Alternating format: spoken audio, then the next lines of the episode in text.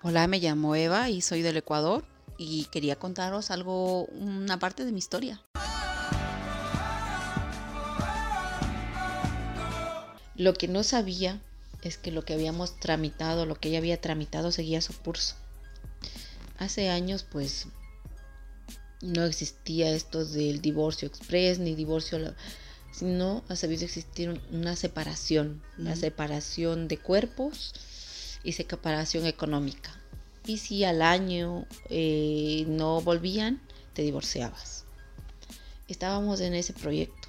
El trámite seguía, el trámite legal, y nos llega donde que hay que ir a firmar eso.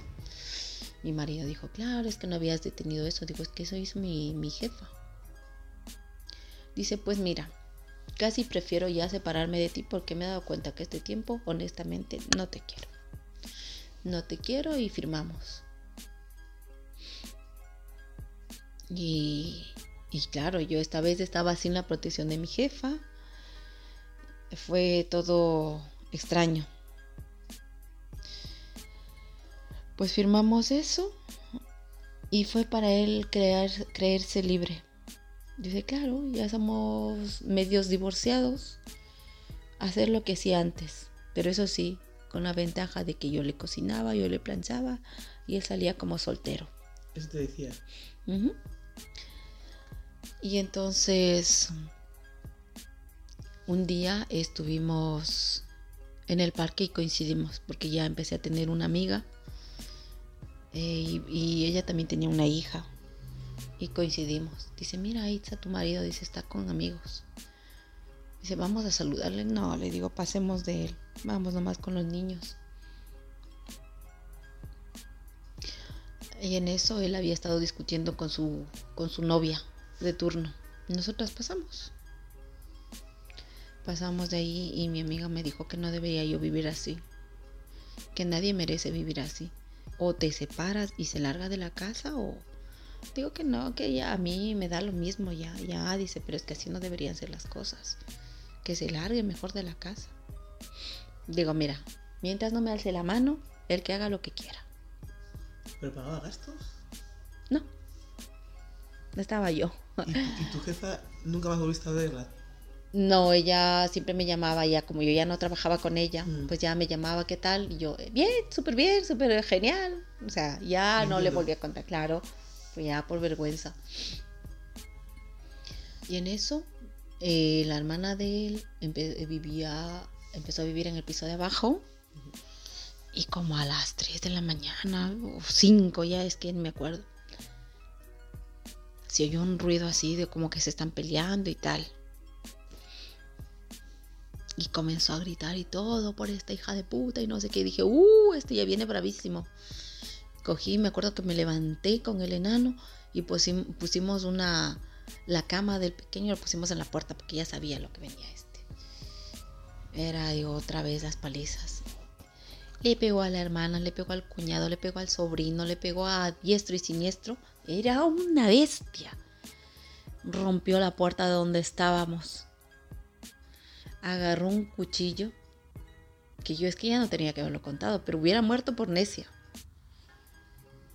Me dijo que sí, que yo la había visto en el parque y por qué no lo había llevado a casa. ¿Por qué? Que quién me creía yo para dejarle allí. Y entonces dijo, casi prefiero verte muerta. Cogió, me, me metió dos puñetazos y el próximo fue un cuchillo que yo ya lo vi, creo que cerré los ojos. Y no sé, el vecino salió y se colgó en el brazo. De ahí eh, le dije que sí, que yo ya me quería separar. Definitivamente que se vaya de la casa. No, no me ayudaba a pagar y mejor es que se vaya. Y él era muy listo. O yo muy tonta o él muy listo. Hizo una reunión con mis hermanos acá. Oh, todo lo que yo lo que yo estoy contando creo que había sido un sueño mío, una invención mía. Es que como él hablaba, hasta casi yo mismo dudaba de lo que yo había vivido. La mala era yo, totalmente. Viró la tortilla y tal. Mis hermanos aconsejándome que no, que tengo que sacar adelante ese matrimonio y tal.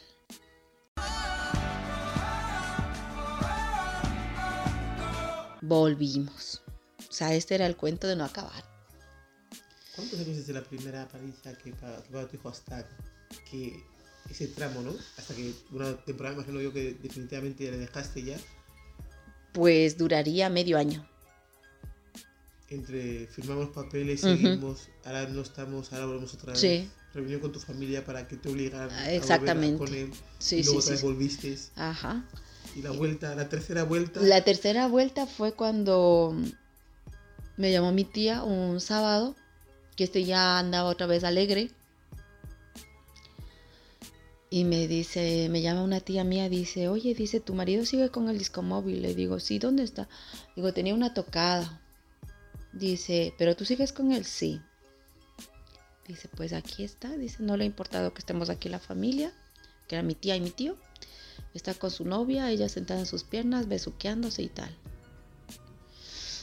Y yo le llamé a mi amiga lloriqueando. Y me acuerdo que me dijo mi amiga, te lo mereces.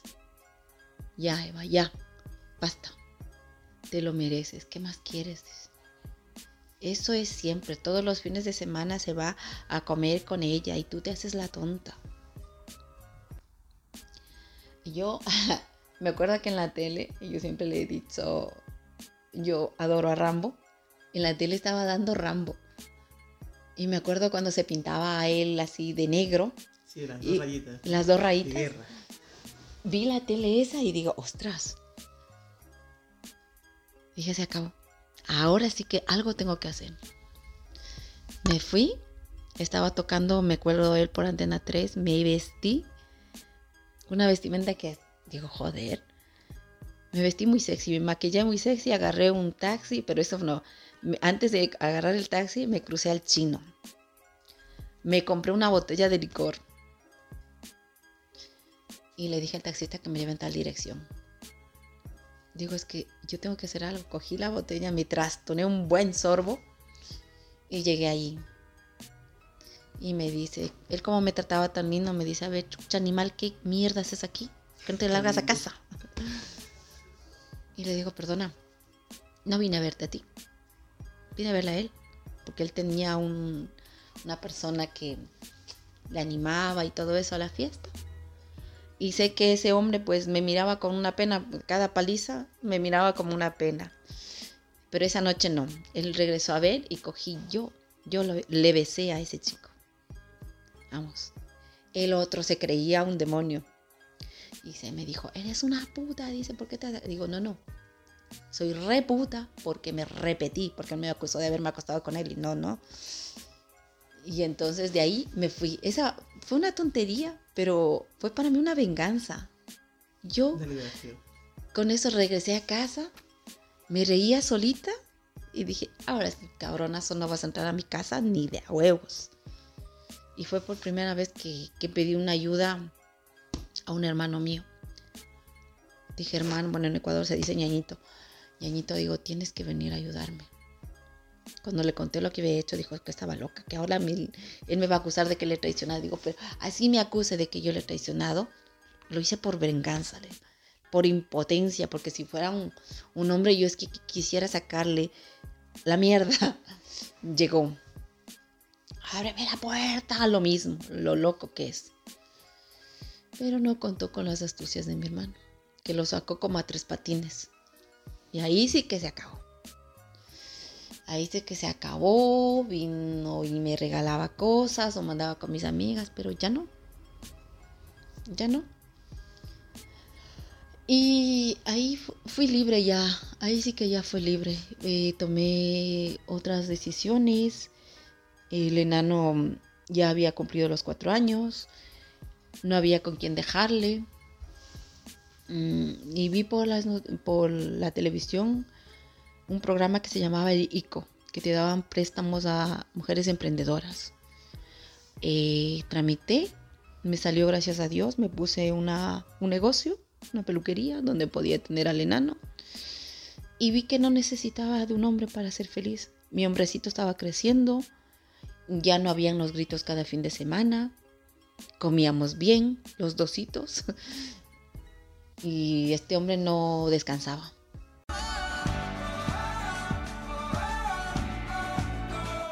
No descansaba, jorobaba mucho. Y un día me acuerdo que sí fue triste de regresar a casa porque cuando llegamos a casa, pero esto ya lo hizo por maldad. De todas las picardías que nos hizo, pues esta se nos quedó grabado. A mí, por ejemplo, llegamos a casa y nuestro cuarto era desmantelado totalmente, sin televisión, sin nada. Sin ropa, ni, sucia ni limpia. Y mi hijo pequeño dice, mamá, nos han robado.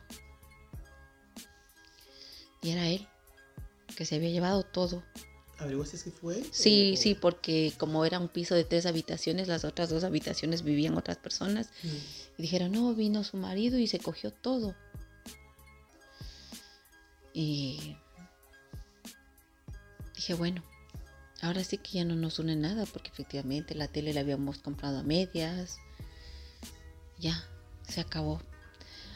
Entonces, sí estuve tentada a llamarle a mandarle al carajo, pero tenía una amiga que la llamé ella primero y dijo, no, son cosas materiales, ya podrás hacer.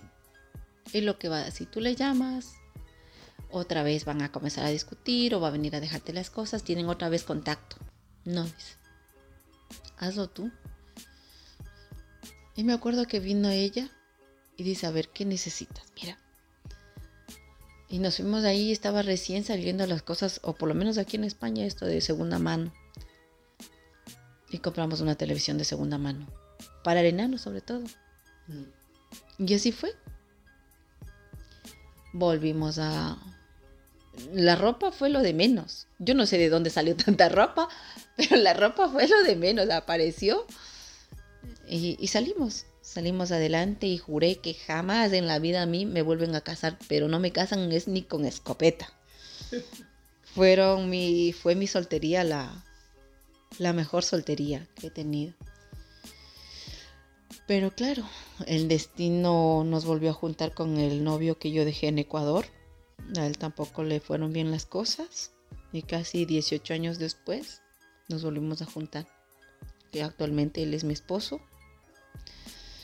Y cuando él vino, pues eh, mi hijo quiso, quiso conocer al, al, papá, porque todo eso él con cuatro años no se acordaba.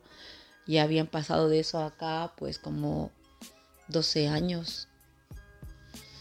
Y él, no, 10 años. Así es que mamá me dice, me voy para Ecuador. Le digo, no, hijo, quédate conmigo. Dice, no, mamá, quiero conocerle y tal. Porque él volvió a Ecuador. Sí, él regresó a Ecuador ya con su mujer, ya su, tuvo su familia.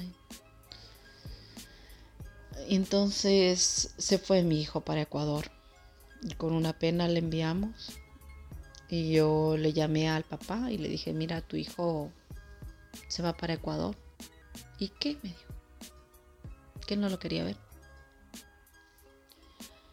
Pues se fue a Ecuador y se fue a, a, mi, a la casa de mi madre con una hermana que yo tenía soltera ahí. Y como somos del pueblo, pues en el pueblo hay ventas, ambulantes, los fines de semana vendían pescado, vendían esto. En un fin de semana de esos estuvo su padre con su actual esposa y mi hijo subía por la calle principal. Y resulta que en ese, de ese negocio era mi prima la dueña. Y estaban, eso fue la noticia del pueblo. Le vio y y mi prima en cuanto le vio a mi hijo le dijo, hey, españolita, ¿dónde te vas? era, lo había hecho para que regrese a ver su papá. Su padre regresó a ver y le dijo, Brian. Y Brian paró y le dijo, ¿qué, qué quería? Dice, ¿sabes quién soy yo? Le dijo. Yo no, no sé quién eres tú. Y le ha dicho, yo soy tu papá. Y dice que fue una escena muy triste porque mi hijo eh, le tocó la cara, dice, es que era algo muy tierno, le, recorrió la cara como queriendo sentir algo, yo que sé que querría mi hijo ahí. Cuando le terminó de, tocar la cara, le dijo, sí, sí eres mi papá. Se abrazaron y el papá se entró a seguir comiendo mi hijo se fue. Entonces, esa escena mi prima se lo contó a mi hermana. Dice, pero es que es un sinvergüenza decirle, a ver, Brian, ¿quieres tomarte una Coca-Cola? ¿Quieres entrar a comer? ¿Quieres algo? Nada. Fue eso. Encima que hizo una escena tierna Brian. Entonces mi hermana se enfadó y me dijo que yo era una tonta, que ni, nunca había pedido manutención. Pero que ella no iba a hacer eso. Como ella tenía la tutela de Brian, que era menor de edad, le denunció. Hizo lo de la manutención, pero es que este era muy listo. Cuando en una semana yo estaba ya...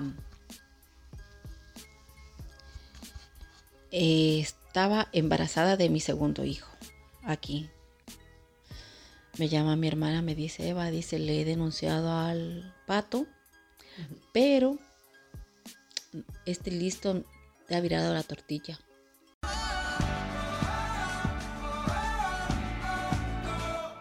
Puesto, te ha puesto de abandono de hogar y tienes tú que pagarle 16 mil dólares allá en Ecuador. Y encima, como supuestamente te has ido, te han mandado un boletín, él ha puesto en el periódico que donde estaba. En la tercera, que aparece en el boletín allí, ya es porque tú ya no puedes hacer nada y tal. Y la tercera dice que te tienes que presentar el miércoles. Si no te presentas el miércoles tienes que pagar ese dinero sí o sí. Estábamos al lunes. Yo vengo y le cuento a mi, a mi pareja, porque todavía no estaba casada en ese momento. Y él es otro hombre, es, es otro mundo. Él agarró y me dijo, mira, pues, te vas. Compramos el billete y yo estaba mm, llegando para, la, para el día del juicio. Y demostré que efectivamente que yo no lo había abandonado, que nuestro matrimonio ha sido aquí en España, tenía los papeles, o sea, totalmente. Y ahora en ese mismo juicio era lo de la manutención de Brian. Entonces él dijo que yo le había mal metido a Brian, pero lo que me encantó del juez de allí de Ecuador fue que no nos hizo entrar ni al papá ni a la mamá, ni siquiera al abogado de, de Brian, porque ya tenía abogado. Él entró el juez y Brian. Punto. Después ya los testigos y eso, bueno, para no hacer más larga la historia, eh, le concedieron a Brian que el derecho de recibir una pensión por parte del papá. Y fue tremendo. ¿No quiso pagarlo o sí lo pagó? Eh, eso es otra parte de la historia que nunca lo pagó. Yo ya me vine, Brian se quedó estudiando y empezaron los secuestros, ¿cómo los decían? Express, ahí, en Ecuador. Y al pasar ya unos meses de lo que vine, no eran muchos, pero ya estaba a punto de dar a luz eh, me llaman de Ecuador y me dicen que mm, si soy la madre de, de Brian, que deposite 500 dólares porque lo tienen secuestrado. Bueno, casi me da algo gracias a Dios se confundieron de morenito. y cogieron a otro, porque Brian justamente ese día que se, todos los viernes se iba a un sitio a jugar allí en las canchas, ese viernes decidió irse a otro con otro amigo. Gracias a Dios no pasó nada más que el susto. buscarle a él, evidentemente, y no lo encontraron. Exactamente, y entonces al siguiente lunes le vieron en el colegio y apuntándole con el revólver le ha dicho, el próximo eres tú. Y me dice, mamá, quiero volver a casa. Para él su casa siempre ha sido España. Y otra vez, yo con la barrigota, casi sin dinero, a mi esposo. Me está pasando esto. Y él, yo no sé de dónde sacaba dinero. Dice, vamos a, vamos a traerle. Dice, vamos a ver eh, cuándo hay. Y, y, nos dijeron que se podía venir a los 10 días. Mi hijo venía otra vez. No contábamos que Brian, a remiendos y pedazos, había estado casi dos años y medio en Ecuador. Que significa el que él ya no podía salir así como, como entró. necesitaba, ser menor de edad, el permiso del papá. Y fue ahí una odisea que tuve que llamar al papá. Y él me dijo a mí que él no lo había traído. Tú lo mandaste, tú lo llevas. Entonces le dije que sí, que efectivamente que yo no le pido dinero pero sí necesito un poder. Y me dijo, gasta tú en el abogado, en el gestor que sea, y yo voy y firmo y ya. Dije, dice, además yo no trabajo en la ciudad, yo trabajo en provincia. Hasta que yo vaya a la ciudad, pues pasarán dos días. Le digo, sí, por favor. Cuando estés ahí me llamas, me dijo. cuando estaba en la ciudad. Le llamé, para cuando ya le llamé ya cambió de opinión. Que no firmaba. Que no firmaba porque ya había pasado del juicio acá, ya había pasado un año. Y que ya... Y que él por la denuncia esta, que él no podía salir a otro país. Entonces que le quite esto de la denuncia de alimentación, que le pague porque tenía, ya estaba debiendo mil dólares en Ecuador porque no había depositado nunca, que yo pague y que aparte de eso, que le dé mil dólares a él por daños y prejuicios que le había hecho. O sea, era una deuda de dos mil y tal. Y él quería los dos mil, mm. dólares. Y entonces eh, le consulté al, al abogado de mi hijo y me dijo, mire, los mil que le debe al Tribunal de Menores, usted tendría que mandarme el dinero y hacer un depósito a nombre de él, como si el papá estuviera, para que conste ante la ley que él es el que ha pagado. Otra cosa, la denuncia de alimentación no se puede quitar, señora, porque ya el juez ha dictado sentencia y ya no se puede hacer nada. Entonces yo le dije así, le expliqué a mi hermana, le expliqué a mi hijo. Y me dijo mi hijo, dice, mamá, ¿y dónde está mi papá? Le digo, está ahorita en Quito. Dice, pues voy a hablar con él y al rato llámame en una hora.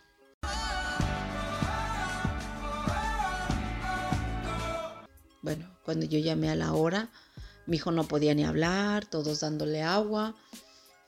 Y mi hijo, eh, él fue donde el papá y le dijo, mira hijo, yo no te traje.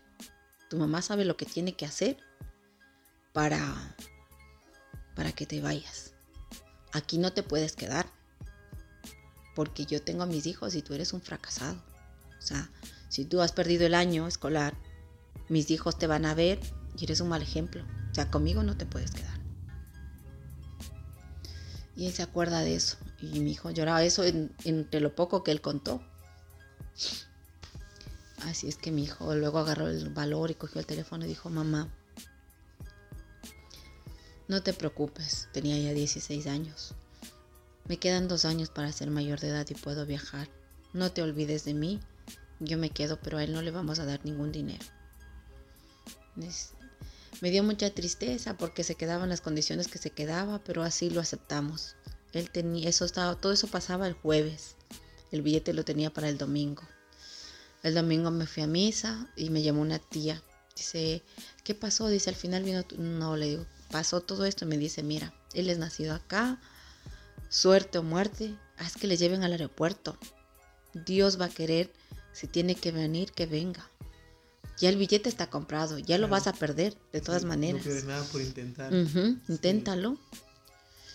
Eran aquí como a las diez y media de la mañana, ya en Ecuador eran las dos y media. Y él tenía que salir en el vuelo de las 8 de la mañana, pero para el aeropuerto desde mi casa había un tramo.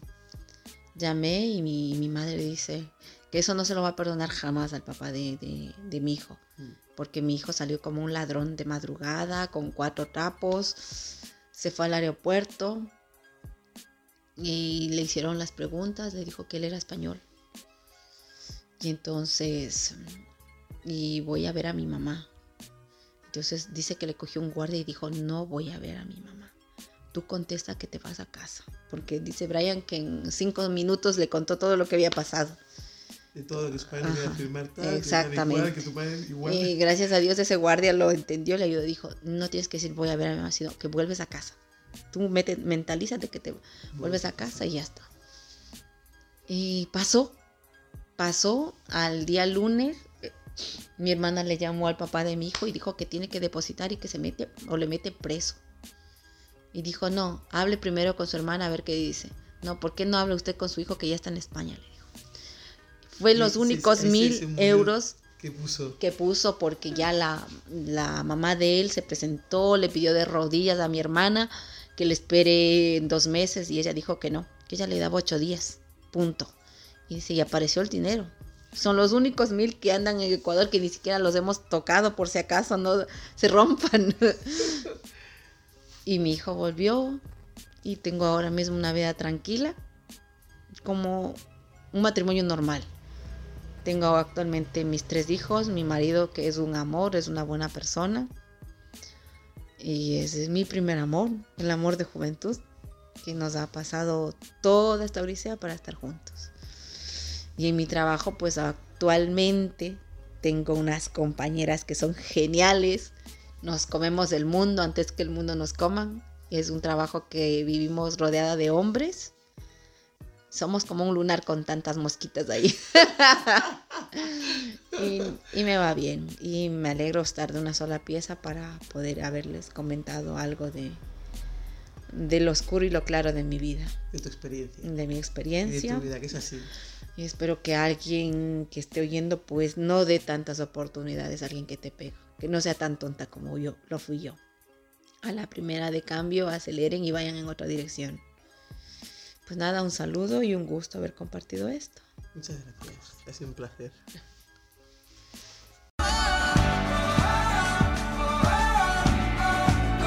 Y esto ha sido todo. Únete a mi canal de Telegram arroba podcast This Is Me para recibir todas las novedades. Puedes pasar a visitar nuestra página web www.thisisme.es o mandarnos un WhatsApp al teléfono 641249962. Que no se os olvide el canal de YouTube y nuestro correo electrónico thisismireyes.gmail.com Dar las gracias como siempre a RDK Realización Audiovisual. Muchas gracias a todas y a todos. Besos y nos escuchamos en la próxima.